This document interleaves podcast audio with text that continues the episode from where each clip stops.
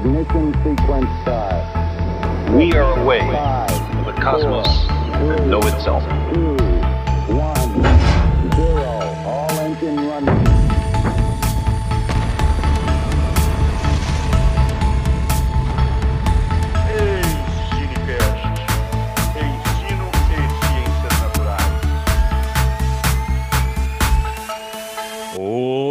Olá, primatas da internet, bem-vindas e bem-vindos a mais um capítulo aqui do Ensinecast, o nosso podcast sobre ciência e educação. Aqui quem fala é o James, feliz diretamente de Jataí, no interior de Goiás, tá? E hoje a gente tá aqui com um time de peso, com essa galera do Ensinecast, reunindo os hosts mais antigos, idosos aqui hoje, para falar sobre essa luta política, sobre a ciência e educação, sobre o que a gente viveu nesses quatro anos, principalmente relacionado à ciência e educação mesmo, e o que a gente espera viver no futuro, que a gente vai discutir um pouco disso aqui hoje, porque vocês já sabem, aqui se discute a relação entre ciência, educação e política. Não dá para dissociar, tá? E os primatas participantes do episódio de hoje, além de mim, falando diretamente de Jataí, o Fernando, e liga o microfone que você sempre começa, né, Fernando? Vai lá. Salve, salve galera! Como o James falou, feliz, muito mais feliz que antes, né? Voltei a ser feliz de novo, acredito que vou voltar a ser mais feliz ainda. Mas claro, a gente tem muita coisa para seguir na luta, a gente apenas está fechando a porta do inferno, né? Então a gente precisa é, seguir na luta e é por isso que hoje, após a eleição, a gente está aqui já para discutir um pouco sobre educação e ciência. E é isso, vamos lá. E também falando direto, a galera de Jataí primeiro, né? Falando diretamente de Jataí, o Cristiano tá de volta aqui de novo para gravar com a gente. Dá um oi, Cristiano. Fala, meus queridos! Que alegria voltar a gravar com todos vocês aqui no Ensinecast. Gente, a Terra já está mais oval, ela já não é mais plana, já está voltando à sua prosperidade, se é que essa palavra existe. Que luta foi essa? Mas estamos aqui para comentar um pouquinho de todo esse processo que nós passamos nos últimos quatro anos. E agora nós vamos retomar a valorização da ciência, a valorização da educação e que isso possa se tornar como regra nesse país para que a gente possa voltar a crescer e voltar a ser feliz. Estamos felizes! Vamos junto, James? É, hoje é dia. Agora, o ideal agora é que a coisa vai parar de piorar para começar a melhorar, tá? A gente tá feliz hoje aqui. E vamos falar mais de longe agora, falando diretamente de Goiânia. Ele que tá de volta aqui também. Fala aí, Marlon Soares. Bom dia, boa tarde, boa noite, meu povo e minha pova do Ensinecast. Gente, eu vou, vou começar declamando um poema de felicidade, né? Então, segurem aí, ó, a poesia, ó. Tá na hora do Jair. Tá na hora do Jair. Jair embora. Jair embora. Cecília Meirelles. Ê, Laia! Ê, viva! Tá na hora do Jair, tá na hora do Jair. Eu quero Jair embora, arruma suas malas, tá no pé e vá-se embora. Aqui é muita felicidade. Aqui é muita felicidade, porque foram quatro anos muito difíceis, mas não se enganem, não serão quatro anos fáceis, mas serão quatro anos felizes, né? Então a gente É. vai tentar explicar isso para vocês aqui hoje. É isso aí, é, é o começo da, da nossa esperança voltando com mais força. Né? E, e também falando diretamente de Goiânia, o Vitor. Fala aí, Vitor. Olá a todos. E depois aí do Juscelino Kubitschek vir com 50 anos em um, a gente tem o Lula inovando e fazendo 100 anos em dois meses, né? Que é o tempo que ele vai demorar para acabar com o sigilo de 100 anos aí do Bolsonaro. Então, estamos muito felizes e é Boa, isso. boa. E falando mais distante ainda, é, de Araraquara, o Leonardo. Fala aí, jovem. Fala pessoal, tudo bem? Bom, sou de São Paulo, então ainda a gente não tá tão bem ainda por conta da, do Tarcísio ter sido eleito, mas do fato do Lula já tá é um bom começo e é só trabalhar em cima disso e vamos pra frente. Ajuda nós, São Paulo, pelo amor de Deus. Você tem que me ajudar a te ajudar. Pra ficar, né, pra esse episódio, pra quem ouvir nós de um viajante no futuro, a gente tá gravando na terça-feira, né, dia 1 de novembro, dois dias pós segundo turno das eleições. Vence, portanto, a eleição o candidato Luiz Inácio Lula da Silva. Será o terceiro mandato dele. Lula retorna ao Palácio do Planalto para o mandato de quatro anos. que marcam aí o começo do fim, que ainda tem uns meizinhos, mas o começo do fim do governo Bolsonaro. Eu fico muito triste, cara. Desaberto, filho da puta. Alegria! A poucas horas do belíssimo pronunciamento que ele fez, né? Um longo pronunciamento. Nossa.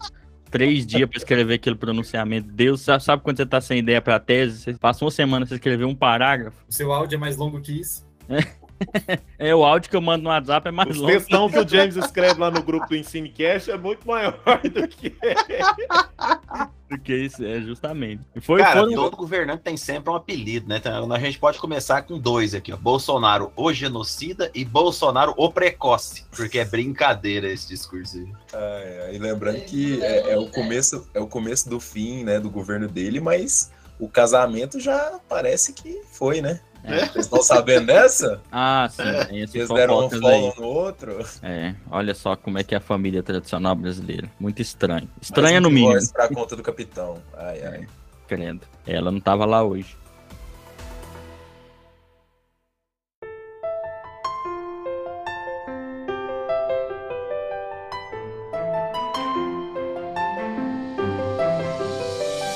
Foram quatro anos, né, gente? De, de às vezes a gente nos calar, quatro anos, às vezes a gente escolher o que a gente falava em alguns lugares, porque o que antes era normal de ser discutido numa democracia, num, num debate intelectual qualquer, se tornou algo esquisito, né? Falar de diversidade, falar de ciência, falar de educação, falar da cultura brasileira, falar, né, com base em ciência mesmo, de modo geral, ficou alguns lugares a gente não podia falar, a gente foi silenciado, a gente se cansou também, por mais que a gente às vezes queria falar, a gente estava cansado de quatro anos ter que lutar contra a gente falando coisas tão absurdas e é claro, né, nós que estamos na ciência, na educação, na biologia, na ecologia, né, na química, a gente sabe, né, já há muito tempo aí, quem é mais velho de luta sabe mais, é o que é ser, né, oposição, ser resistência, mas esse governo Bolsonaro foi uma provação, né, pra gente, porque ele questionou tudo de intelectual, tudo que há de, de desenvolvimento, tudo que há de justiça, e isso sempre, isso nos cansou nesses quatro anos, e por isso a gente está aqui hoje para explicar, né, por que, que a gente, o que, que a gente espera e o que, que a gente sentiu nesses, nesses anos todos que foram tão, tão longos e difíceis, né, passou por uma pandemia, e para começar esse, esse caos, eu acho que, assim, das coisas interessantes foi perceber o quanto eu vi mais gente da ciência, né? Porque na educação ainda é comum, mas na ciência eu, vi essa distância da ciência, das pessoas entenderem a relação da ciência com a política e ver muitos cientistas que antes nem queriam se posicionar, não entendiam a importância disso, começaram a se posicionar. E, infelizmente, foi preciso um governo perverso como esse, né? E, mas isso foi uma das coisas interessantes que a gente escolheu muitos canais de divulgação científica, como o nosso, uma discussão que eu e o Fernando tinha muito, como vamos nos posicionar politicamente, porque a gente tem que saber, não é só ter conteúdo, né, gente? É saber se posicionar, como a gente vai se posicionar politicamente para ao mesmo tempo não dar ibope, ao mesmo tempo não, não estimular esse governo. E foi muito bom ver o quanto de divulgadores, divulgadoras científicos, cientistas, professores, né, engajaram né, nessa causa contra esse governo que foi realmente um governo desastroso, assassino no que se trata da pandemia, né? Fico feliz demais da conta. É, pegando um pouco desse gancho que você, me trouxe aqui né, no, no debate, James, assim, acho que foi de fato um exercício que a gente fez no Ensinecast, sobretudo pensando na construção da identidade do Ensinecast, na nossa identidade conceitual, né? E a gente debatia muito, principalmente eu e você, né, James, se deveríamos ou não, em determinado momento, é, falar mal do Bolsonaro ou falar as verdades do Bolsonaro, né? E aí a gente gente acho que acabou chegando num, num momento que a gente se viu é, meio que precisando fazer isso, porque a gente já estava passando da hora de nos posicionarmos. E aí, fazendo uma relação com várias outras questões que você trouxe, eu acho que é importante a gente talvez também já começar essa, essa conversa naquela, naquele aspecto que a gente sempre busca discutir aqui também, de que a ciência não é neutra, né? De que a ciência ela sofre influências de diversos aspectos, sobretudo econômicos, políticos, ideológicos, de que os cientistas também são sujeitos sociais, né, que estão imersos numa sociedade e que por pensar assim a gente tem, tem que entender que a ciência ela precisa estar diretamente relacionada com essas questões e como você muito bem disse, Bolsonaro foi um cara que fez muito mal para a ciência e a educação desse país. É. E eu acho que a gente espera muito que ele seja uma página virada. Amanhã é dia de finados, que a gente possa enterrá-lo, né? E que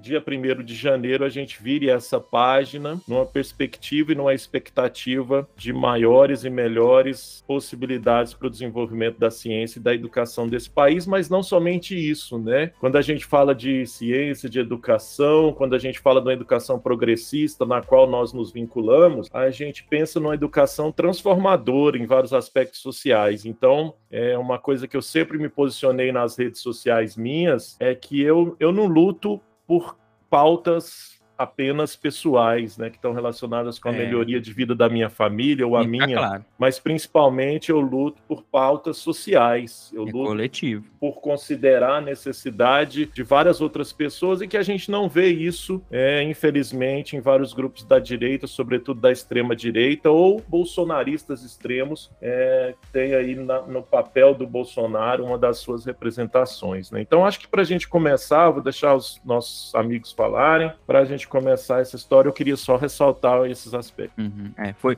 é, é- é interessante, né? Antes de eu passar a palavra, é interessante os desafios e estratégias que a gente teve que buscar de comunicação para mostrar essa relação entre ciência e política e como a política nesse momento estava sendo, né, para a ciência e para a população como um todo, né, gente? A gente vive uma crise eh, bizarra no Brasil por causa disso. Então a gente teve que estudar muito sobre comunicação e saber como nos posicionar. E é algo que muitos cientistas começaram a fazer, né? Isso nos dá uma certa esperança. Não é só falar de política, mas é como falar de política com as pessoas e como entender essa relação também. Isso é essencial. Ô, gente, eu acho que um dos aspectos importantes que a gente vai ter que, que lutar e enfrentar e, e transformar, como diz o Fernando, e isso possa ser também, talvez, um dos tópicos do- de futuros é, episódios do EnsineCast, é, é que a questão não é só política, gente, a questão é religiosa. Vou, vou dar um exemplo para vocês aqui, que É, é bastante boa. importante. Por exemplo, é, durante a campanha agora, eu vi alguns alunos, né, então, que fazem química, ou seja, o cara faz química, não só aqui na UFG, não, em vários lugares do país, né? Nas suas redes sociais, declarando simplesmente assim: ó, olha, é, eu tô no nível superior, eu sei o, o que pode ser, pode melhorar, o que pode se piorar, pode até que seja melhor, mas eu tenho que defender a minha religião. E a minha religião diz que é melhor não votar nesse comunista, nesse safado, nesse ordinário, nesse vermelho, nesse ser do capeta, nesse ser satanista. Ou seja, então, é isso vai além da questão política. E se a gente não prestar atenção nisso, não entender esse fenômeno religioso que cega, porque a questão não é que a religião é má ou ruim, é a questão é, é um tipo de fanatismo que cega. Então, nós temos um problema pela frente, e para mim é um problema religioso. Mas não é um problema religioso de, de escolha religiosa, é um problema de fanatismo religioso que faz com que o sujeito entra num, num- entre num tipo de histeria coletiva. Fundamentalismo, né, gente? É, nó- nós não estamos tratando de, de, de, de questões normais, gente. Nós estamos tratando de histeria coletiva, que leva a uma dissonância cognitiva coletiva. Entendeu, gente? Então é mais grave do que a gente pensa, porque o cara, ele, ele, ele, ele fica dissonante de forma cognitiva, já não é mais de forma isolada. Ele se junta em vários grupos e esse grupo, de maneira conjunta, fica dissonante cognitivamente. Isso associado a um processo de desinformação é. Aí aumenta ainda mais. Então, eu insisto com todos vocês aqui. A gente não deve, não deve eliminar os contrários das nossas redes sociais. É o contrário. É. Você tem que procurar recuperar, trazer informação de qualidade para esse sujeito, mesmo que aparentemente ele não veja. Porque se você corta ele, se você não conversa com ele, ele só vai ter acesso à informação restrita àquele grupo dele, de viés de confirmação. Ou seja, ele só vai ter viés de confirmação daquilo que ele pensa. Então, são os desafios que eu vejo para os próximos quatro anos. É tentar conversar com essa galera que aparentemente a gente quer abandonar, a gente não pode abandonar ele, e pensar nessa questão da histeria coletiva religiosa fanática. Então, é um aspecto que eu acho bastante importante para a gente discutir nos próximos anos. Mas, Malo. tá o não- comunista falando aí querendo fechar as igrejas. É. Lasqueira. Mas, Marlon, deixa eu fazer uma provocação antes do, do Cristiano falar. Mas, assim, se, se eles são pessoas que estão tão fanáticas às vezes, estão tão ligadas a um fundamentalismo religioso em que o mundo gira em torno da crença deles. Ah, Isso também não dificulta dialogar? Isso que me preocupa, porque assim, eu vou falar, porque o, o próximo ponto que eu queria falar é um pouco disso, né? Depois a gente vai conversar. Como foi assustador descobrir com a apuração do primeiro turno quantas pessoas próximas da gente estão à mercê de questões tão fundamentais, de mentiras tão fundamentais às vezes, às vezes ligadas à questão religiosa. Como é que a gente dialoga com essas pessoas, né? Isso é algo que eu preocupo, porque você falou isso, eu falei, como que eu vou falar com essas pessoas? Elas não querem nem me Mas- ver, tem umas. Mas aí que tá, né? O problema é que muita gente confunde diálogo com agressão. A gente tem que dialogar e não agredir. Então, às vezes eu vejo ah, as pessoas não abandonam algumas pessoas na internet, mas as agridem, né? elas tratam, elas não conseguem dialogar com essas pessoas. Cara, no meio da eleição eu consegui dialogar com várias. Algumas eu consegui convencer, outras não. Mas eu insisti no diálogo sem ofensa. Sem ofensa. Isso é que é o, o, o- desafio para os próximos anos, né? Porque a vontade que a gente tem é de meter gás de pimenta, né? Mas não, não, não- não tem que ser assim. né? A É. gente tem. Bom, vocês acompanham minhas redes sociais, a paciência que eu tenho com várias pessoas. Acho que você vê tentar- todo mundo um aluno, né? Com a paciência que você tem pra explicar as coisas, Isso. isso ajuda. Mas para mim não existe outro caminho. Não existe outro caminho. Porque se você abandona esse sujeito, ele só vai atrás do viés de confirmação, né? Pelo menos ele tem uma voz dissonante. Se ele aparece, você tem que pensar o seguinte: se ele aparece nas minhas redes sociais para me desafiar, ele está querendo algum tipo de atenção. Ele está querendo algum tipo de resposta a alguma coisa que ele está pensando. Você entendeu que ele também não faz isso à toa psicologicamente? Então a gente tem que pensar nisso. Como é difícil, hein, gente? O Marlon tocou nesse ponto, mas é um ponto crucial. E aí, a gente tem que ter um certo resgate histórico de tudo isso também. A religiosidade, ela chega nesse ponto de fanatismo a partir do momento que você não tem uma educação que ela é libertadora sobre esse ponto de vista. E aí, quando a gente traz de novo Paulo Freire para essa nossa conversa, que em 1963, 64 estava revolucionando o processo educacional brasileiro e a ditadura veio e bloqueou tudo isso daí. O que nós vivemos no Brasil hoje, gente, querendo ou não, é um reflexo de um processo ditatorial que nos roubou pelo menos 20 anos diretos e que pode ter roubado mais de 100 anos indiretos de todo esse processo de educação. E eu falo isso daí, Marlon, pelo seguinte: é, tem pessoas muito próximas a mim que são muito radicais dentro dessa questão política. E aí a gente tenta conversar. Eu confesso para você que eu não tenho essa paciência que você tem, que eu já percebi várias vezes, como você citou lá nas redes. É, muitas, e muitas vezes é muito mais fácil para mim bloquear e tchau, eu não quero saber daquela conversa mais, porque aquilo me afeta diretamente. Mas esse papel educacional, ele deveria ter acontecido em outro espaço e ao longo de um tempo maior. O problema é que a ausência desse processo educacional faz com que a gente acabe nos apoiando em situações que são mais fáceis e mais diretas, que eu não preciso de um raciocínio maior em cima disso. É o que a gente vê da negação da ciência. A ciência é negada por quê? Porque ela é difícil de ser entendida, porque eu preciso de um tempo, eu preciso de uma avaliação diante disso. E essas pessoas próximas a mim, quando eu faço a seguinte pergunta: quantos livros que você leu no último ano? A resposta quase sempre é nenhum.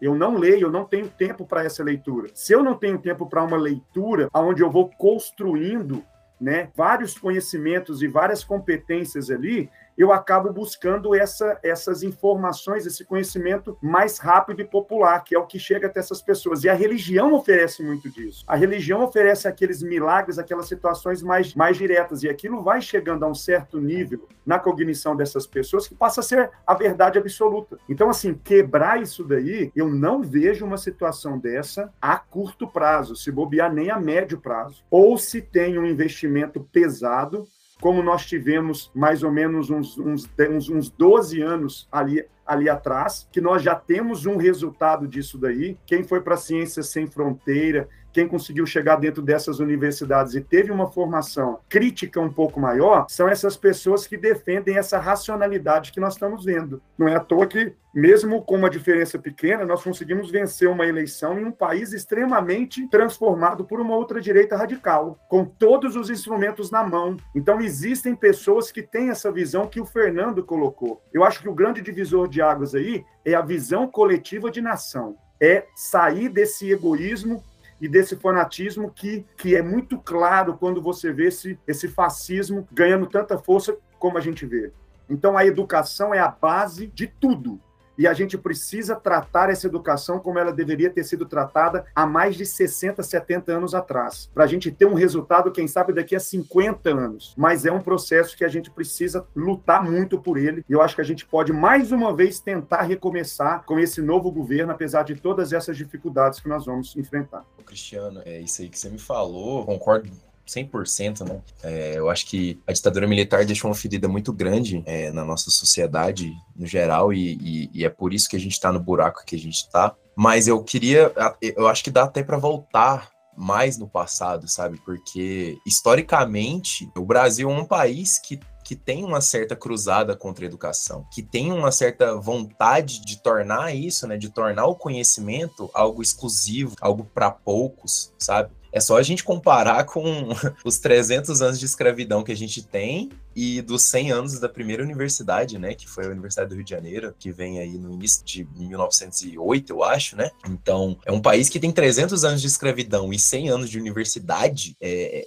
isso, isso deixa uma marca muito profunda na sociedade. A, a sociedade brasileira, no geral, é uma sociedade muito iletrada. Não, não no sentido de ser analfabeto, de ser burro, mas de não ter acesso né, É. às ferramentas, à educação, ao senso crítico, ao pensar crítico. Né? Eu falo isso porque, pô, eu conheço gente que tem formação superior que eu não consigo conversar com a pessoa. Não consigo, eu falo qualquer coisa, a pessoa não tem conhecimento do que eu tô falando. Eu, eu cito eventos históricos, vou falar de sei lá, contexto global, né, do mundo, países, etc, etc. E você vai falando com a pessoa e a pessoa, não, não sei, sei o que você tá falando, não entendo. Então, é, essa parte, né, é, é muito é uma coisa muito forte, entendeu? Que a gente não lutou para corrigir. A gente começou, né, a querer corrigir isso algumas vezes é, com Paulo Freire, é, no- no- nos primeiros governos do, do Lula, né? Mas toda vez que a gente tenta, né, lutar, né, por essa educação emancipadora, por essa coisa, chega uma força de algum lugar que quer apagar isso, que quer deixar as coisas como estão, sabe? Então eu acho que isso é uma coisa que, como você falou, é uma coisa que precisa ser muito discutida, que precisa ser, né, corrigida de alguma forma, né? E outro ponto que eu queria trazer aqui para passar para a próxima pauta, mas é esse negócio da religião, né? Porque eu vi cristãos defendendo o anticristo.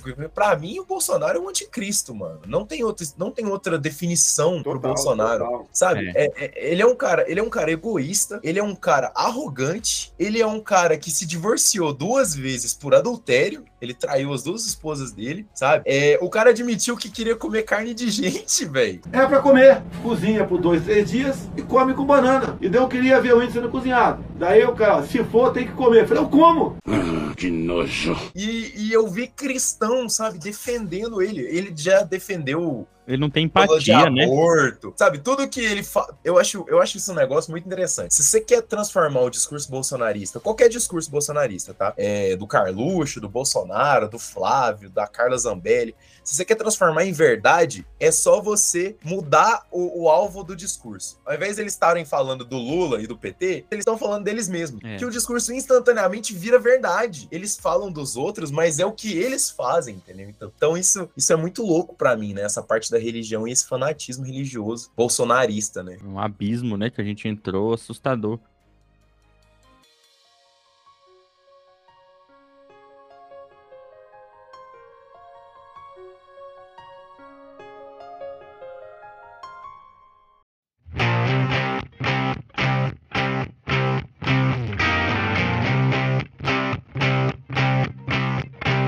Há pouco tempo, há poucas décadas, né, que a gente conseguiu democratizar a alfabetização, né? Então, a luta para conseguir uma educação que vá além que a gente estava, né, tá de certo modo no caminho, você não pode esquecer, ace- desacelera, retrocede, isso acontece, ela é constante. E essa luta é o quê? É a gente tá de olho nas políticas públicas, é a gente tá de olho nas escolas, os pais, né? Hoje os pais às vezes nem olham o que, que tá acontecendo na escola e não entendem a relação disso com a política, mas eles não tiveram acesso à educação para entender isso, isso que às vezes me preocupa. Então, a gente fica preso num ciclo, né?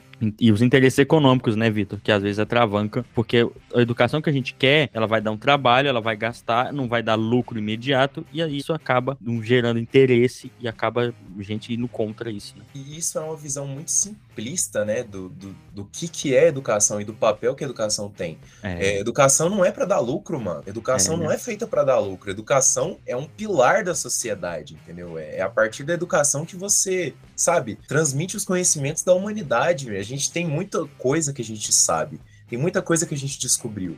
Não é à toa que tem mais de, pô, tem um monte de ciência, tem biologia, física, história, geografia. Cada uma dessas coisas são coisas que a gente descobriu como espécie, sabe? E que transformaram a nossa espécie de várias formas, né? Então, é essa visão de educação que as pessoas acabam não tendo, né? Hoje nós estamos de casa cheia aqui, então vocês ficam falando um monte de coisa massa, meu pensamento vai só devagando aqui, eu vou e volto. Eu já estava com a linha de raciocínio aqui, agora já fui para outra. A hora que o Vitor trouxe a questão da cruzada, eu, eu já voltei lá atrás mais ainda. Você falou, vamos voltar um pouquinho mais atrás, né, Vitor? Eu voltei mais atrás ainda na, na nossa colonização, né? Então, a gente teve aqui um, uma educação desde o início religiosa. A educação jesuítica, o que, que ela foi? Né? Nada mais uma conversão dos índios ao cristianismo. Então a gente já começa com uma educação desde a nossa origem com viés religioso muito forte. E aí, relacionando um pouco com o que o Marlon nos trouxe, né, dessa questão religiosa atualmente, desse, desse movimento crescente cada vez mais, não só no Brasil, mas também no Brasil do protestantismo, das bancadas religiosas, e aí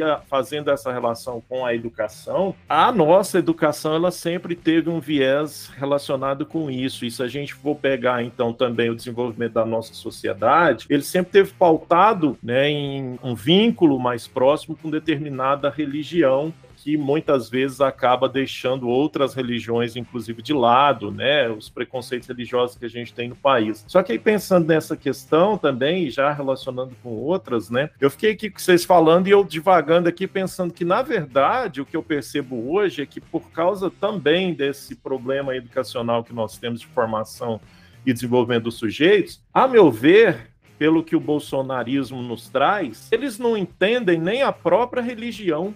Então, como você nos traz, né, Vitor? Você viu cristãos, por exemplo, defendendo um anticristo praticamente, né? Ou seja, será mesmo que eles entendem esses princípios cristãos que eles tanto falam? Será mesmo que eles entendem a Bíblia que eles colocam debaixo do braço? Será mesmo que eles entendem realmente o que, que deveria ser feito para que, de fato, entre aspas, fosse para o céu? Né? Então, são provocações que eu faço. Inclusive, tem vários dos nossos ouvintes que são é, vinculados a uma religião, e eu acho que é importante a gente pensar sobre esses aspectos, né? Que a religião, como várias pessoas teóricos, inclusive, defendem que o, o, o conhecimento religioso religioso ele é importante para uma sociedade, né? Mas para outros, por exemplo, fala que a religião é o ópio do povo. Eu acho que é importante a gente refletir sobre qual o entendimento de fato que a sociedade tem atualmente da sua própria religião? Né? Então, é um problema que eu vejo educacional, é um problema que eu vejo associado com a educação também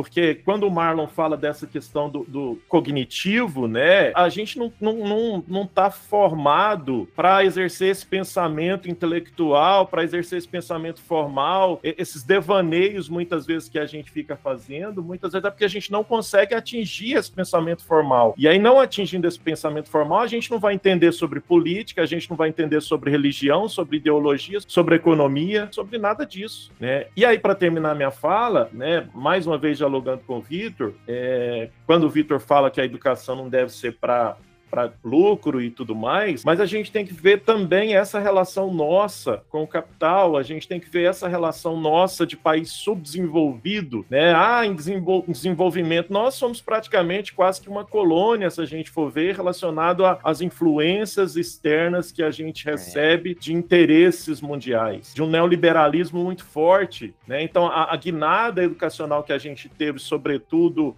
quando a da retomada do poder pós-regime militar, foi uma guinada intencional baseada em interesses do Banco Mundial. A educação nossa hoje ela recebe muita influência do neoliberalismo. Né? Então, ah, por que, que a gente não consegue chegar? Será mesmo que é só porque o Bolsonaro vai lá e fala que odeia Paulo Freire? Né? O Bolsonaro criminaliza Paulo Freire, por exemplo. Não, gente, a questão é muito mais complexa. Eu vejo que a gente precisa lutar não só contra o bolsonarismo, mas também com uma série de outras questões que financiam esse estilo de educação para formar mão de obra para trabalho apenas.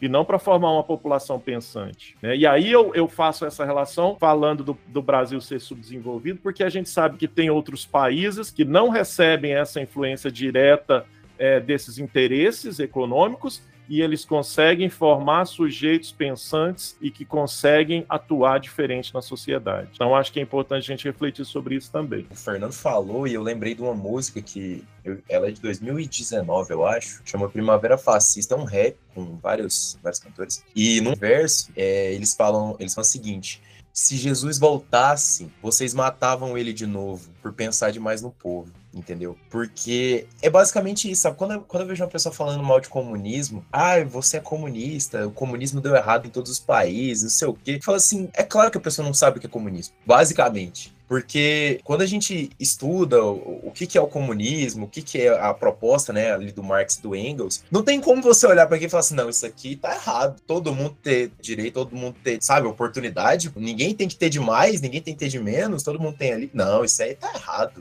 Tem que ter miséria, tem que passar fome. Todo mundo gosta de passar fome. Então é, é muito contraintuitivo isso, né? E, e é muito essa falta de percepção das pessoas. É, é, é hipócrita, né? Mas uma coisa que cê- vocês falando, eu me lembrei, quando, a- quando a gente fala dessa educação que é para para a formação intelectual da pessoa, é claro, a gente, te- a gente pensa no contexto capitalista, né? A educação também vai servir, aspas, infelizmente ou felizmente, mas também vai servir ao mercado, né? Porque também é como as coisas funcionam. Mas o que deveria vir primeiro é a formação integral da pessoa, uma formação mais, mais ampla, mais crítica, para que ela seja também entenda como as coisas acontecem. Co- tem coisa, conhecimento que não vai nem ser útil, pensando em utilidade. Ela vai ser bom porque é interessante, ué, pra caramba.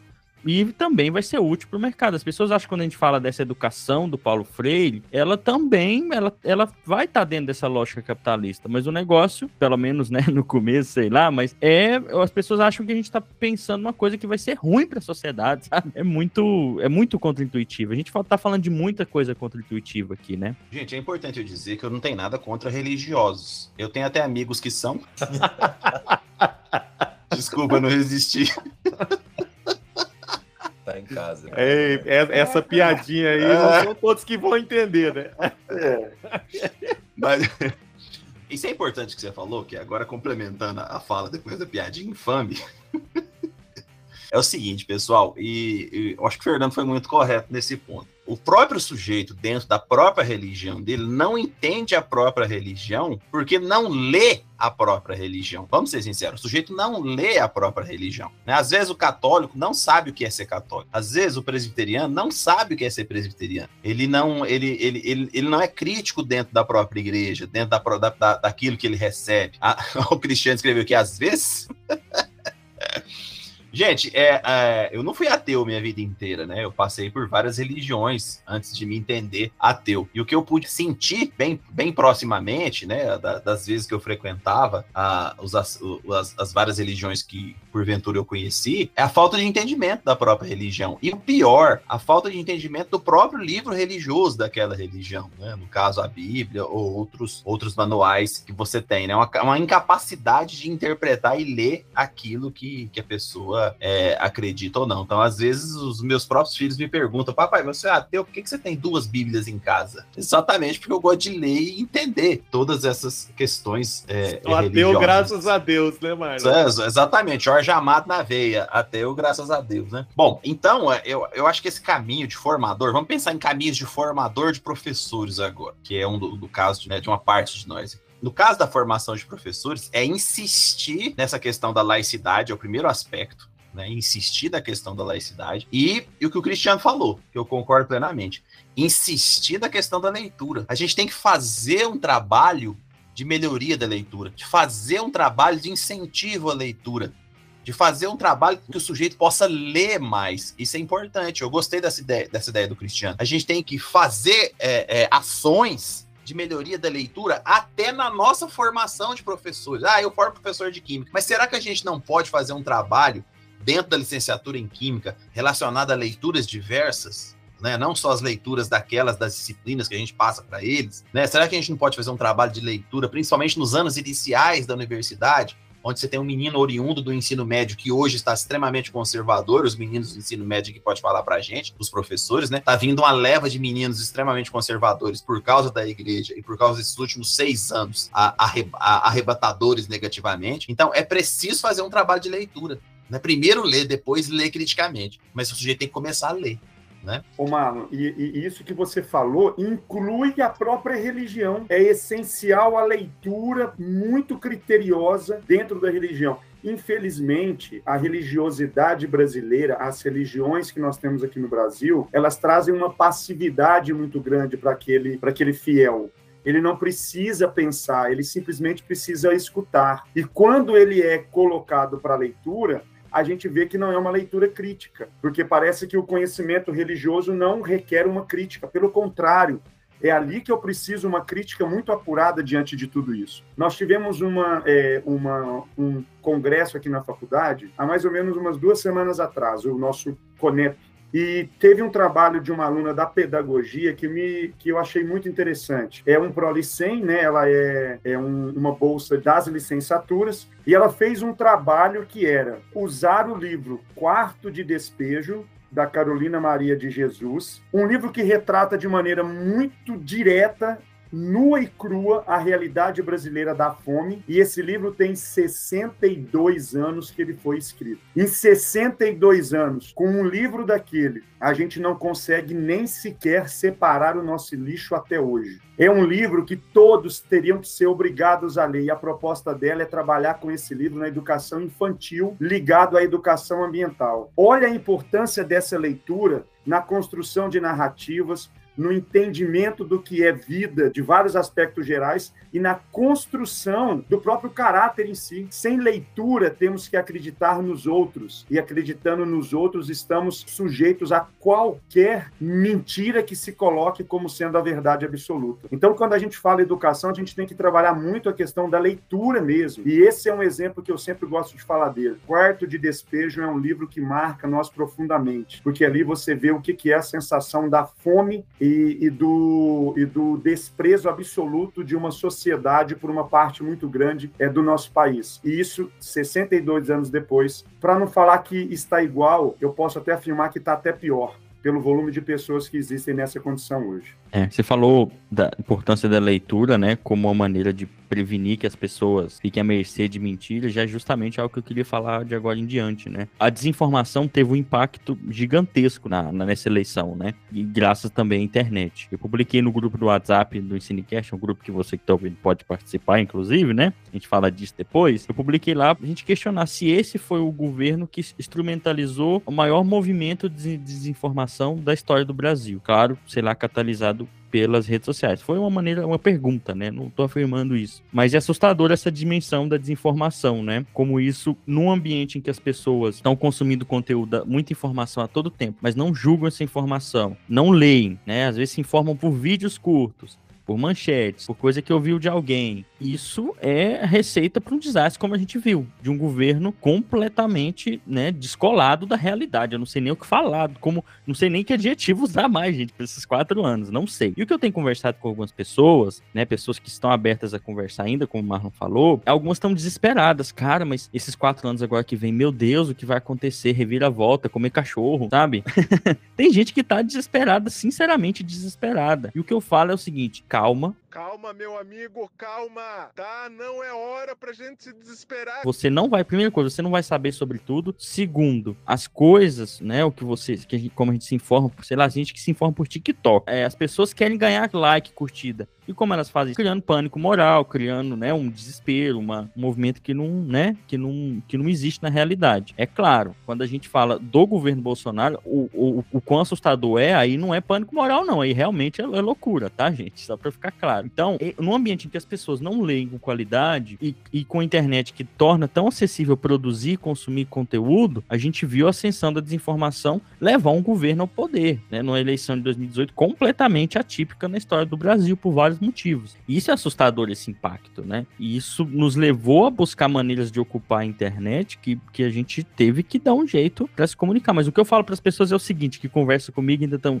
e que ainda estão dispostas a conversar e que caíram no conto do antipetismo, né, na ideologia do antipetismo, assim, a, a mais tóxica possível, como né, uma, quase uma teoria da conspiração, basicamente, né? Esse antipetismo virou uma teoria da conspiração. E eu falo, calma, as coisas não são bem assim. Por favor, calma. Ah, mas eu falei, ó, a pessoa já vem achando que eu sou petista, alguma coisa assim, vem com essas, né? Tabacuba! Maconheiro! Comunista! Fala, olha, eu sigo quem eu discordo, eu sigo quem eu concordo nas redes sociais. Eu paro pra ler. Quando uma coisa é muito séria, eu vou buscar se aquilo é verdadeiro ou não. Eu vejo uma coisa que eu vejo que é sensacionalista, eu já pulo, eu não me informo, eu não levo aquilo adiante. Eu leio. Tem gente que, vamos falar assim, rede social. Tem gente que tá se informando por TikTok, por Facebook, por grupo do WhatsApp. Tem gente que se informa pelo Twitter, né? E tem gente que não lê fio do Twitter. Sei lá, é, é uma página. A pessoa não lê uma página mais. É claro. Por quê? Porque as redes criaram um ambiente que a pessoa não fica parada, ela quer ver mais coisa curta o tempo inteiro, mas também as pessoas têm um papel nisso. Acho que é isso que é algo legal que a Erika falou no episódio que a gente comentou um pouco, né, sobre essa dinâmica da internet, é que as pessoas têm um papel nisso, elas têm que enxergar, olha, eu não posso, começar por eu não posso acreditar nas coisas que eu vejo na internet, é um começo. E é o que eu converso com as pessoas não acredita nisso. Vai ouvir especialista, vai ouvir especialista que é comunicador, que sabe falar sobre isso, vai ouvir bom jornalista. Ah, como eu acho essas pessoas? Aí às vezes eu recomendo alguns que eu, né, com o tempo eu fui entendendo, mas eu explico como que você julga, né, uma pessoa que produz conteúdo de qualidade. Então, é estratégia de leitura às vezes, né? Você entender quem que é o autor daquele livro, você lê aquele livro com calma, se você não entendeu, relê, você contrapor aquela informação, sabe? Coisas muito básicas. A gente, a gente já falou disso, é papel da escola. Mas com quem tá próximo, e tem gente que eu vejo que acha que vai virar um comunismo até hoje, né? Socialista, sei lá, meu Deus. Eu converso com calma e explico isso. Calma que a coisa não vai ser bizarra assim. Mas a questão é essa agora. Desinformação, gente. Vocês acham que nesses próximos anos a gente tem como a gente vai conseguir, como educação, lidar com essa esfera da desinformação, que é algo que interfere diretamente na educação, na escola básica ou na universidade? Vocês acham que como a gente vai poder combater um pouco disso? Eu não sei nem por onde que eu começo, porque eu tenho um caso muito próximo, né, da minha família de, de bolsonarista e tudo mais. E é uma, é uma coisa muito frustrante a gente tentar trazer esse lado da desinformação, tentar ajudar, né, a pessoa, porque ela tá tão cega na ignorância dela. E eu falo ignorância não é no sentido de burrice ou nada, é no sentido de se fechar para coisas divergentes, né, que divergem da opinião. E essas pessoas estão tão folgadas nisso que não importa o que você fale, não importa o que você mostre, entendeu? É, é quase que um comportamento de seita mesmo, o, o, o próprio bolsonarismo. E é um comportamento de seita completamente alicerçado na mentira, porque ele não tem o que falar, ele não tem o que mostrar de bom, ele não tem, ele não tem proposta, ele não tem competência, ele sempre foi um ser humano incompetente, um ser humano medíocre. Nem estuda, nem lê. Não, não, não, claro que não. O único livro que ele leu na vida foi a biografia do Ustra. Ele é uma pessoa incapaz de propor alguma coisa. E o que ele faz é criar narrativas com a equipezinha dele, com, a, com o filho dele, com essa galera. E essas narrativas que ele cria é, são tão fantasiosas que para as pessoas como a gente aqui que tem um mínimo de discernimento, a gente fala, não, não é possível que alguém vai acreditar que o cara vai colocar uma madeira de piroca nas escolas. Não é possível isso. Alguém vai acreditar nisso?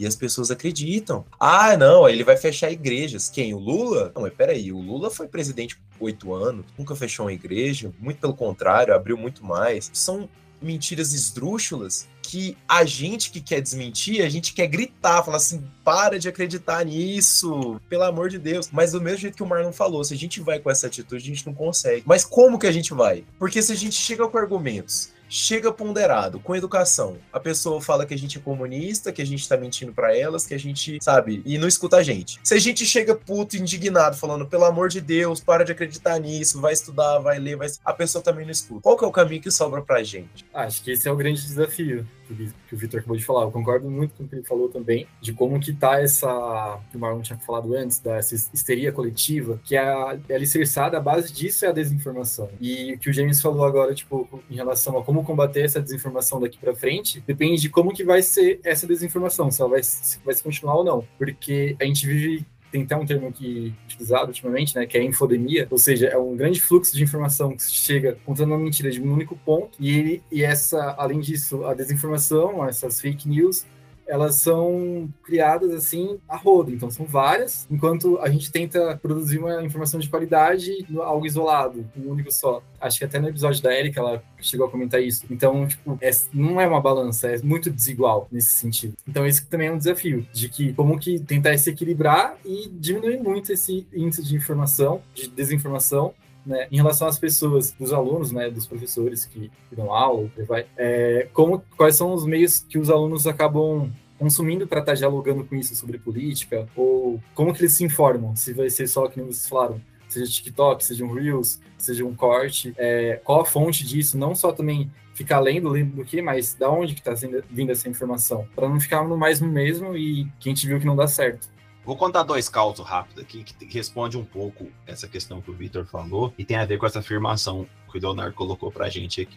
É, durante o processo eleitoral agora, eu tive várias conversas com vários amigos de vários, de vários é, é, tipos de ideologias diferenciadas, né? Acreditem, eu tenho amigos bolsonaristas, gente boa. Por quê? É, a gente tem que entender né, que tem todo bolsonarista é safado, ordinário, maluco, histérico. Não, tem outros aspectos envolvidos aí que tem relação com, com, questões financeiras também, né? Então eu tava conversando com esses dois amigos meus e eles falaram assim, cara, e esse lance aí de, de fechar a igreja? Como é que você vê isso? Cara, você não deve, é, é, respondendo ao, ao, ao Vitor, né, na tentativa de responder ao Vitor, você não deve brigar, você não deve mostrar um conhecimento extremamente maior para mostrar que você é melhor. Não, você deve fazer questionamentos contrários. Né? Quando a pessoa me perguntou isso, ela falou, e a questão da igreja? Eu falei, quantas, quantas igrejas foram fechadas nos últimos 20 anos do Brasil. Você sabe? Sem desdém na voz, entendeu?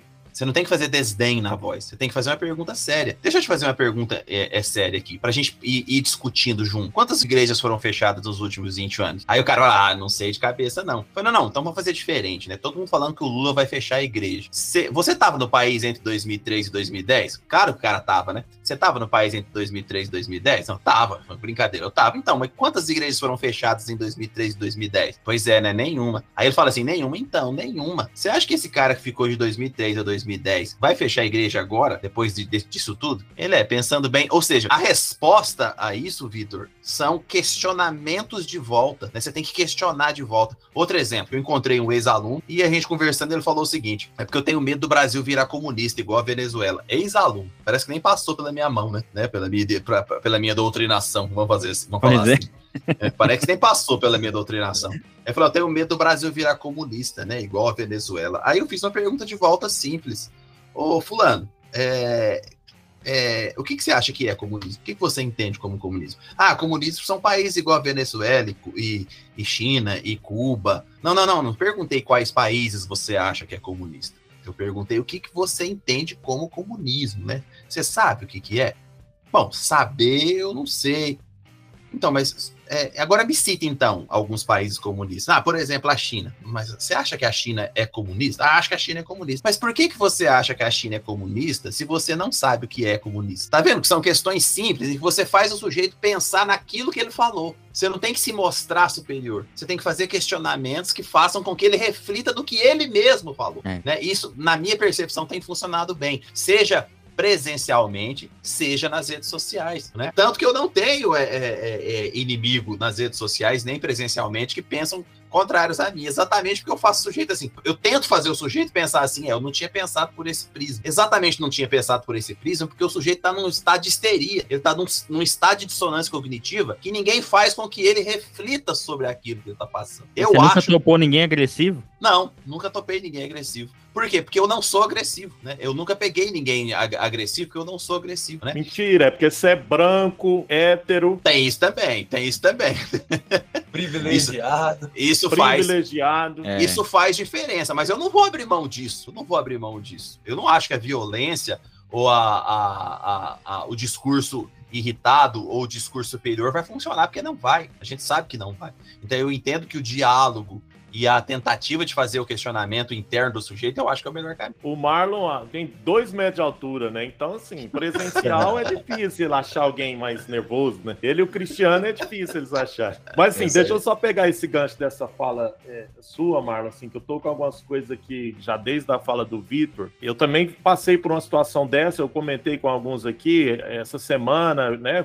Fui no consultório dentário e a mulher me abordou lá perguntando se eu não era eleitor do Lula né, uma bolsonarista. E eu, eu consegui ter esse diálogo com ela justamente pegando nesses pontos, né, de todas as questões ideológicas que ela me perguntou. Se eu não tinha medo das minhas filhas ter que dividir banheiro com meninos, se eu não tinha medo do Brasil virar uma Venezuela, se eu não tinha medo dos presos que iam ser soltos lá de Bangu e tudo mais, e eu, eu consegui estabelecer esse diálogo com ela. Mas aí, é, é, eu tô dizendo isso dessas questões ideológicas, porque quando o Vitor estava falando, aí agora o Marlon fala isso do diálogo, só que eu vejo que, na verdade, o buraco que a gente está é mais embaixo, porque a, a, o termo ideologia, que a gente sabe que é polissêmico, eu acho que é importante a gente trazer ele para esse momento do debate, para a gente pensar que há várias influências ideológicas que levam essas pessoas a acreditarem nisso que elas estão acreditando. Então, a ideologia, nesse sentido, é como essas pessoas, esses sujeitos, coletivamente, estão entendendo determinada situação. Né? E há toda uma ideologia por trás disso que a gente sabe, que leva essas pessoas a acreditarem em kit gay, levam essas pessoas a acreditarem em mamadeira de piroca, que levam elas a acreditarem em banheiro unissex,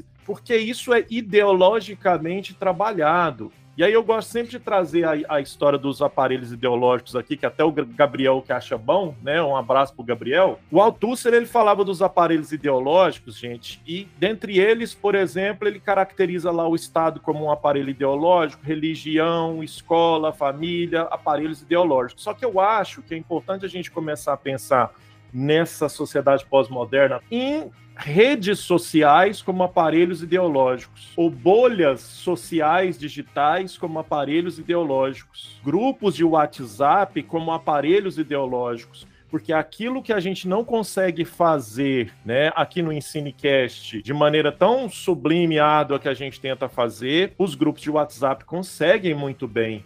E a gente está ignorando isso. Eu tô, ah, eu tô não, a gente tem grupo no WhatsApp. Então, eu estou corrigindo, eu tô corrigindo uma, uma tese de dissertação, estou tendo o privilégio de avaliar essa dissertação, e ela traz um referencial lá que chama Homo sapiens. Então tem alguns autores que estão trabalhando com o conceito de Homo sapiens, né, que é uma geração totalmente diferente da nossa, mas que é traz um conceito que ideologicamente eu acho que é importante a gente trazer para a pauta, porque essas questões que a gente trouxe aqui de maneira irônica do bolsonarismo são pautas que muitos bolsonaristas extremos defendem. Então, é, é, inclusive eu vi vários comentários é, políticos sobre isso, né? A pauta de muitos bolsonaristas, inclusive que tem grana, não não era simplesmente a econômica. É uma pauta ideológica conservadora que embute várias coisas e aí entra essas questões que eu acho que as redes sociais têm agido como um aparelho ideológico muito importante que nós estamos ignorando, James. Aí quando eu falo nós, nesse contexto maior. Eu acho que lá no Ensinecast a gente está conseguindo fazer no grupo de WhatsApp. Mas é uma bolha, é uma bolha. Enquanto a gente discute muito isso, inclusive, James,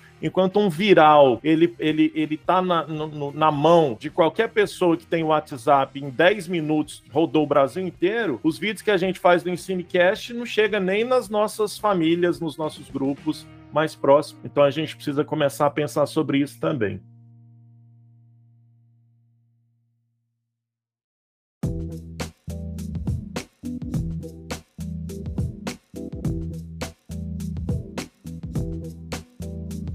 Esse negócio que o Fernando falou aí é show demais. Esse negócio das, das redes sociais como aparelho ideológico do Estado. Tem que escrever sobre isso, hein, Fernando? Isso aí é fera. Sabe por quê, pessoal? Porque um, outros artigos que eu tô lendo, porque como eu leio Piaget, eu leio autores mais, mais novos que falam sobre Piaget. Então, um colombiano que me fugiu o nome agora por causa do Covid, mas depois eu, eu, eu lembro que eu leio, que também trabalha uma questão mais neurocientífica, né, da, da teoria piagetiana. E ele diz o seguinte, que essas redes sociais mais rápidas, elas aumentam a dissonância cognitiva, elas aumentam a dificuldade de você ler. Por quê? Por exemplo, essas redes TikTok ou esses rios do, do Instagram é, faz, fazem com que a plasticidade do cérebro se acostume com coisas rápidas. Então, quanto mais você consome isso, menos paciência você tem de ler, menos paciência você tem de consumir informação de qualidade. E aí a, a extrema-direita se aproveita dessas, dessas informações rápidas, né? Ele se aproveita de vídeos de TikTok e de vídeos rápidos no WhatsApp exatamente para alimentar informação de má qualidade num cérebro já com a plasticidade diminuída, entendeu? Então, olha o quanto isso é grave, né? O quanto as redes sociais hoje são sim aparelhos ideológicos de Estado, e que se a gente não entender essa dinâmica, a gente vai ficar para trás também. A gente também tem que entender essa dinâmica. Assim como o André Janones entendeu. É, eu Vou acho falar- que a gente tem que entender, mas não, não aceitar. Não aceitar, mas, mas é aí que tá, né, cara? Nessa, nesse processo eleitoral, eu vou te falar uma coisa aqui, vou fazer uma afirmação. Se não fosse o André Janones, os caras tinham virado. Nessa última semana, É, se não fosse o André Janones jogar o mesmo jogo que eles jogavam, a Ele gente, a gente desarmou tinha eles. perdido. Ele desarmou eles, cara. Nos três últimos dias, o André Janones desarmou os caras. Senão a gente tinha perdido a eleição. Por causa Pensa. desse tipo de aparelho ideológico de rede social. É, e é claro, né? Com o material honrosa. fornecido por eles. É. Sim. Menção honrosa a André Janones e Felipe Neto. Felipe Neto. É. Felipe Neto fez vídeos Foram rápidos, né? Os heróis, tá? Eu vi eles, eu vi comediante. uma é uma coisa que o bolsonarismo usou muito em 2018, né? O comediante fazia um vídeo, fazendo uma piada, um react, sabe? Um react. E agora o pessoal aderiu a isso assim, ó. E, e Não, mas ó, abraçou. o Felipe Neto, ele trabalhou espetacularmente. Só que ele fez o trabalho de rede social que a gente tá acostumado. Isso foi ótimo. Mas lá nos rincões, lá na, na- no pântano das redes sociais, quem trabalhou foi o o Janones. André Janones. Foi. O Janones. É, eu, Lá- eu tô num grupo no WhatsApp aqui, que eu entrei quando foi o primeiro debate do segundo turno, que é um grupo do Lula, tem, é Lula na Globo 28 atualmente o nome, porque a última coisa que foi foi o debate da Globo. E isso aqui foi, foi coisa do Janones, que eles É. mandavam material de campanha e tudo mais. Sim. E Isso é estratégia comunicacional, né? Porque a estratégia de desinformação do bolsonarismo conseguiu criar uma estratégia de comunicação que funcionou muito bem com a dinâmica das redes sociais. Inclusive, o, o- na última semana antes do, do segundo turno da, da outra eleição, né, gente? Nas últimas semanas antes da eleição, o bolsonarismo em geral ele, ele sobe muito nas pesquisas porque eles dedicam a última semana a desorientar a galera É, né? E aí, com desinformação, com ocupar as redes e a esquerda, eu, eu sei que é um jogo, aspas, é um jogo que não deveria ser jogado assim, mas é o jogo que tá posto. É a estratégia de comunicação que deve ser feita, né? Eu vou usar o exemplo dos debates. O povo fica assim, ó, o debate é ruim, o debate é ruim. Realmente, os debates no formato que, que, que a gente tem hoje, questão de informar as pessoas sobre as propostas de governo e o Brasil que está sendo pensado pelos candidatos, ele não funciona, né? Mas pensando nesse, nesse último debate da Globo que, o- que o Vitor falou, ficou muito claro como o Lula, assessorado, né, aprendeu estratégia de comunicação para desarmar o Bolsonaro. O Bolsonaro passa um debate inteiro desestruturando o, o ele destruindo, deteriorando, deturpando o discurso para tomar conta, né, para criar desorientação. O que que foi a estratégia? Vamos usar a arma dele um pouco contra ele. É claro, dá para fazer isso com mais conteúdo, né, mas aí a gente tem que nesse momento pensar nisso, olha, a gente desarmou eles, conseguiu entender a dinâmica, saiu daquele academicismo que era muito comum em alguns lugares, de sentar e fazer um texto explicando com base em tal autor. Cara, não funciona nas redes sociais isso, não, ainda mais falando de eleição, né? A gente tem que sair dessa lógica academicista teórica que distancia a gente das pessoas, tem hora. Ó, vou te dar um exemplo quanto isso que o Fernando falou é, é, é importante, o quanto essa questão que eu falei da plasticidade também é. O discurso do Lula, ele foi Moraes, Moraes 2022. Moraes viu? 2022, ó. O discurso do Lula, ele foi muito, ele foi muito redondinho, cara. Quando ele falou assim, o MEI não é emprego, porque não é. Né? O MEI não é emprego, né, cara? Ele é trabalho. Então as pessoas não, tá- não sabem a diferença entre emprego e trabalho.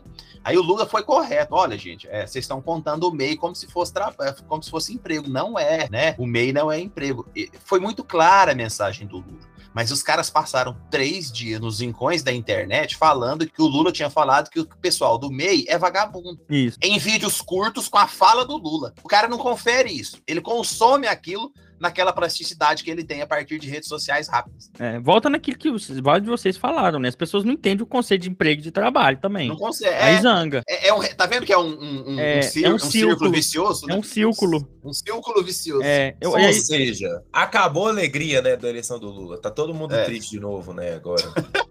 Não tem como.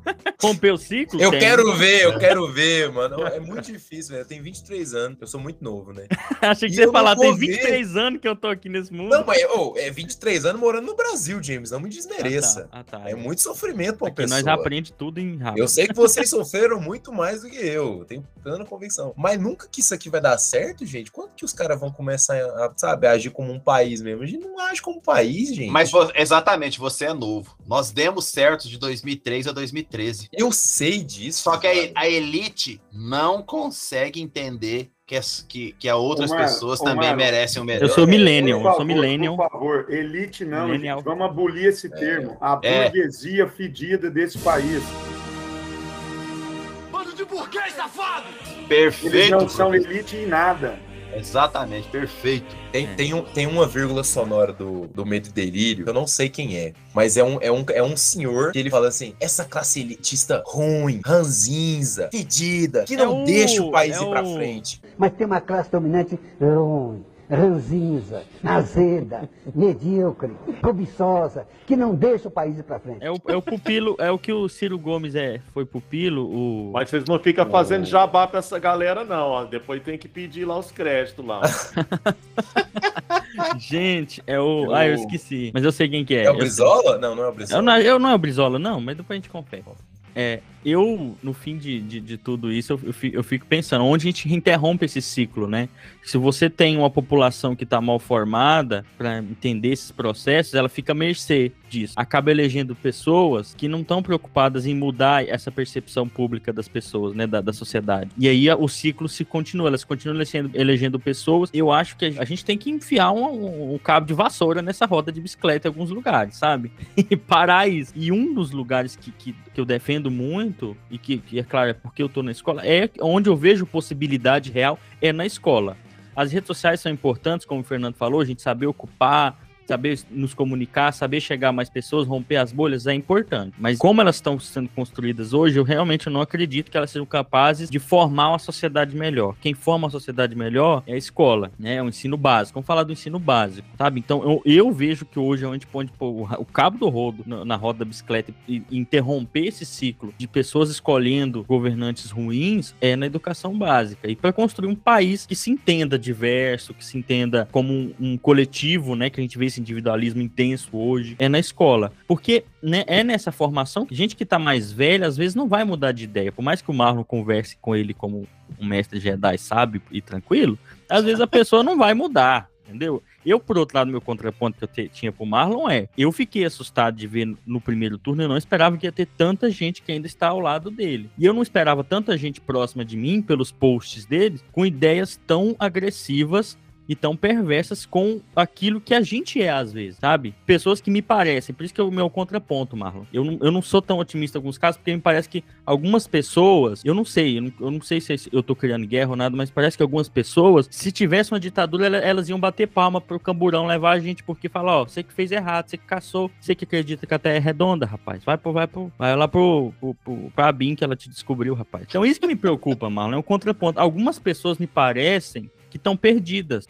Pessoas que conviveram com a gente a vida inteira e que não nos ouvem mais. Essa é a minha preocupação. Entre pe- pessoas da família que falam assim: gente, como esse menino estudou e ele tá votando no Lula. Sabe, pra eles a coisa trago- virou. Quem estuda é ignorante, sabe? Mas aí eu trago de novo a questão da ideologia, James. É, e das é, redes sim. sociais. Sim, sim, sim. Foi essa Sabe, construção. Que, que é o que eu falo, a gente não pode subestimar o poder das redes sociais. Gente, as redes sociais já são usadas para ganhar eleição lá nos Estados Unidos, já tem duas, duas eleições praticamente. É, não, aqui 2018 Então, assim, foi decidido com isso. Cara, ideologicamente, as redes sociais têm atuado de uma maneira que a gente ainda não compreende, enquanto educadores, enquanto formadores de professores, a gente ainda não compreende. Se deixar, nós vamos gravar aqui até amanhã mesmo. É, você não precisa tá ter reclamando do tempo aqui já. É, né? se deixar, nós vamos. Porque, assim, primeiro que fazia muito tempo que a gente não, não, não reunia essa galera, né? Segundo que o tema aqui é importante. E, então, se deixar, briga. nós vai. Olha lá, o Marlon já quer falar de novo. É, e a gente não falou das perspectivas. Eu acho É, que a gente tem que fazer tem uma parte ter. 2. Ainda tem tem que a fazer uma questão- parte 2. É, ainda tem, a questão de quem serão os ministros, né? De é, não. futuro. Vamos fazer uma Não parte sendo 2? astronauta na ciência, tá bom.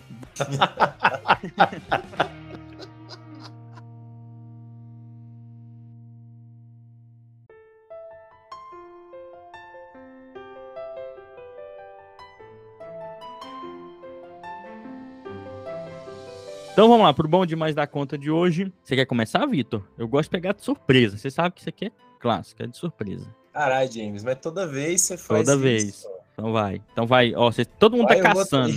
Tá, gente, como. co- Vou, vou começar, né? Pra, pra aí vocês seguirem. Eu vou. Primeiro, vou recomendar, como sempre, o grupo nosso no WhatsApp. A gente debate tudo, a gente manda textão. Esses dias rolou um clipe lá, o pessoal mandou uma música, na verdade, da banda. maior do que o discurso do Jair. É, não, mas aí um tweet meu é maior que aquele discurso dele. É, o, eu vou recomendar a banda Francisco El Hombre, Tá uma bandaça aqui do Brasil. Aí, ó, Show. já tá virando Venezuela, já Tá tá, virando. falando já. Sou espanhol, já vi. já- e eu vou recomendar essa banda e a música, né? Eu esqueci o nome da música, agora vai ficar na referência, né? Depois. Mas eles gravaram uma música do Chico Buarque, né? Que eu acho que é fenomenal para esses tempos, né? Que amanhã há de ser um novo dia, né? Apesar de você. A música chama Apesar de Você, lembrei. Apesar de você. Já Isso. recomendei ela aqui, James. Já recomendou? Eu lembro, né? Tá. do- Só que você falou Chico Buarque, ninguém. Francisco é o homem, é, Eu já é vou da molecada de hoje, gancho, de eu, também, eu quero ir no- na pegada da música também. Quero recomendar a música mais tocada no Spotify. Qual Ah, que é, é. VPC? Tá na hora do Jair, tá na hora do Jair. Essa música não sai da minha cabeça. E aí, Arruma suas além malas, dessa, no além pé e dessa, tem uma outra também que eu e o. Cristiano usamos muito o sábado, que é Deixa o Gado Berrar. Então, duas musiquinhas pra Deixa o gado fechar berrar, aí o Deixa o episódio. gado berrar. É, isso é bom pra gente lembrar, que você que tá nos ouvindo até agora, que a gente não tá sozinho nisso, né? Por mais que na sua cidade pareça que só tinha adesivo do Bolsonaro, agora não vai ter mais. Sabe de nada, inocente. E parecia que você tava sozinho na luta, você não tá, não. Ô, James, já vou aproveitar o embalo aqui também. Ó, vai- vai ser tudo música hoje, pelo jeito, hein, galera? Eu vou recomendar o clipe Sem Medo de Ser Feliz, o clipe original do início da campanha, que é um clipe extremamente emo- emocionante, começando com a Flor Gil, filha da Bela Gil, cantando, iniciando esse clipe. Mas não vai ficar só aí, não. Eu vou também sugerir aqui o, a música Deus Me Proteja, interpretada pelo Chico César e Verônica Ferriani. Simplesmente uma obra-prima e lindo para que a gente possa ter essa proteção o tempo todo. Não vai ter só música, não, porque chegar o Marlon, talvez ele recite um poema, né? Ele sempre é inovador. Vai lá, Marlon. Gente, eu lembrei do, do teórico que eu tava falando da questão da plasticidade em Piaget. Eu não falei? Tem o Adrian, o nome dele é Adrian Scordongo Montoya, é professor da Unesp. Tem o outro também da, da Federal do Rio de Janeiro, que é o Alfred Show Franco.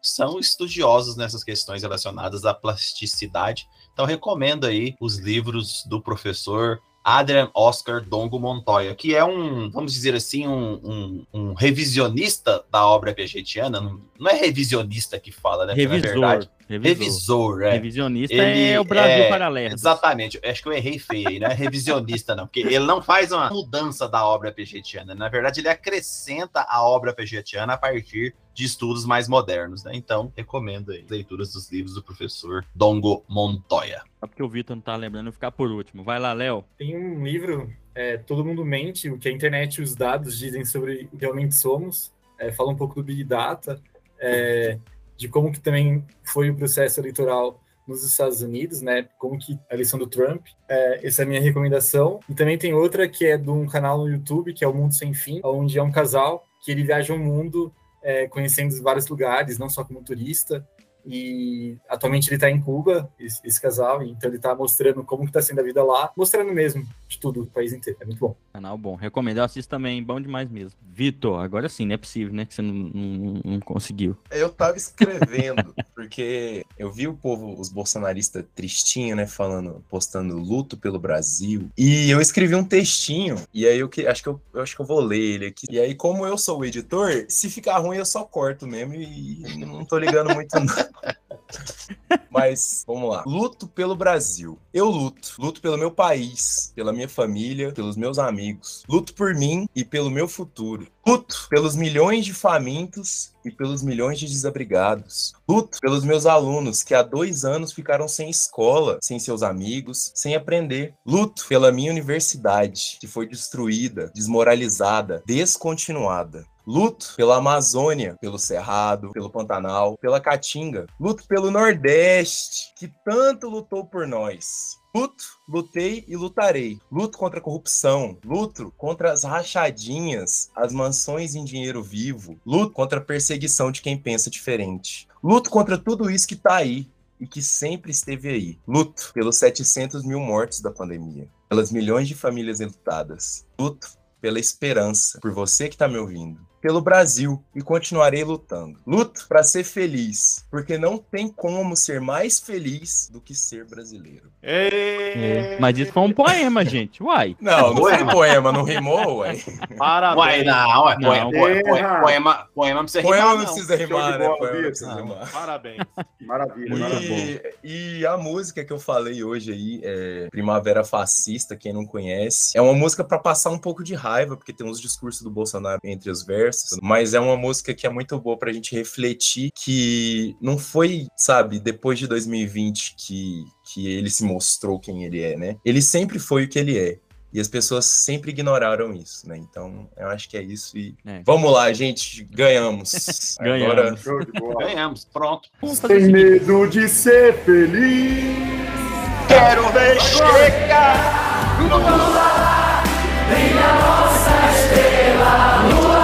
Brilha a estrela imediatamente. É agora. o Brasil criança na alegria de se abrir.